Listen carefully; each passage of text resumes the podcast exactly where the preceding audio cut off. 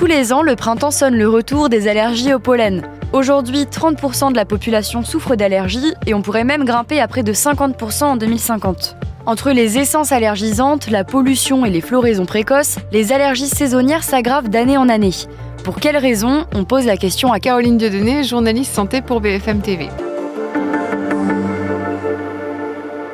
On parle des allergies d'abord parce que c'est la saison. On a vu euh, cette carte euh, rouge sur la plupart de la France. Et puis, selon le ministère de la Santé, c'est un enjeu de santé publique, les allergies, puisque beaucoup de personnes sont concernées en France, quasiment un adulte sur trois. Alors, pour les personnes qui souffrent d'allergie au pollen, ça peut provoquer euh, des réactions plus ou moins invalidantes, explique le ministère de la Santé. Donc, on pense aux éternuements, aux yeux rouges, au nez qui gratte, racontent les personnes concernées. Et ça peut aussi arriver en association avec une respiration sifflante ou de la vous avez sans doute entendu parler de rhinite allergique ou parfois d'asthme allergique. Et pourquoi certaines régions ont été en état d'alerte rouge? Est-ce que ça arrive régulièrement? Alors l'alerte rouge, c'était principalement ces derniers jours en fait à cause des pollens de bouleau très allergisants qui concernaient la plupart du territoire. Ces derniers jours, donc à peu près sur les deux tiers du pays, hein, si on regarde la carte du réseau national de surveillance aérobiologique, là on est plutôt passé en risque moyen parce que les bouleaux sont en fin de floraison. Il y a des pollens de chêne qui sont présents et puis euh, les pollens de graminées qui arrivent, qui sont en augmentation. Si on regarde un petit peu euh, la carte et les recommandations, en fait ce réseau surveille une vingtaine d'espèces hein, grâce notamment à des capteurs de pollen pour regarder les saisons euh, de pollinisation,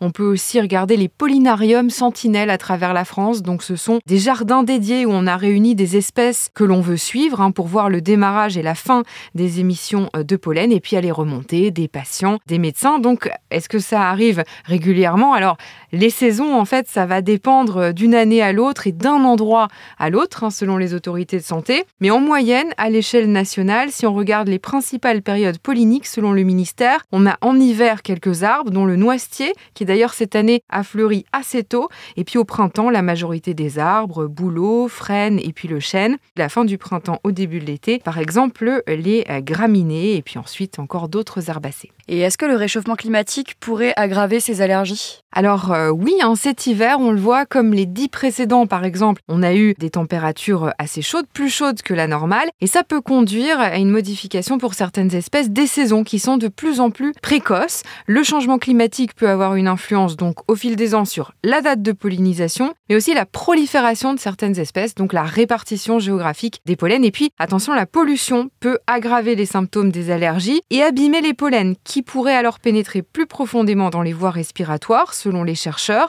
Donc on va avoir un effet sur les pollens et euh, sur les malades, par exemple, pour la pollution. Mais donc, est-ce qu'il y a des solutions pour les personnes malades? Alors, en plus de ce que va recommander euh, le médecin, il peut y avoir euh, des traitements. Eh bien, il y a les recommandations à la maison. On conseille de se rincer les cheveux le soir, d'aérer au moins 10 minutes par jour. Et puis, quand on est à l'extérieur, on évite les activités qui entraînent une surexposition au pollen.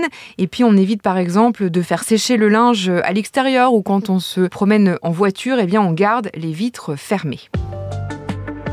Merci d'avoir écouté ce nouvel épisode de la Question Info. Tous les jours, une nouvelle question et de nouvelles réponses. Vous pouvez retrouver ce podcast sur toutes les plateformes d'écoute, sur le site et l'application BFM TV. À bientôt!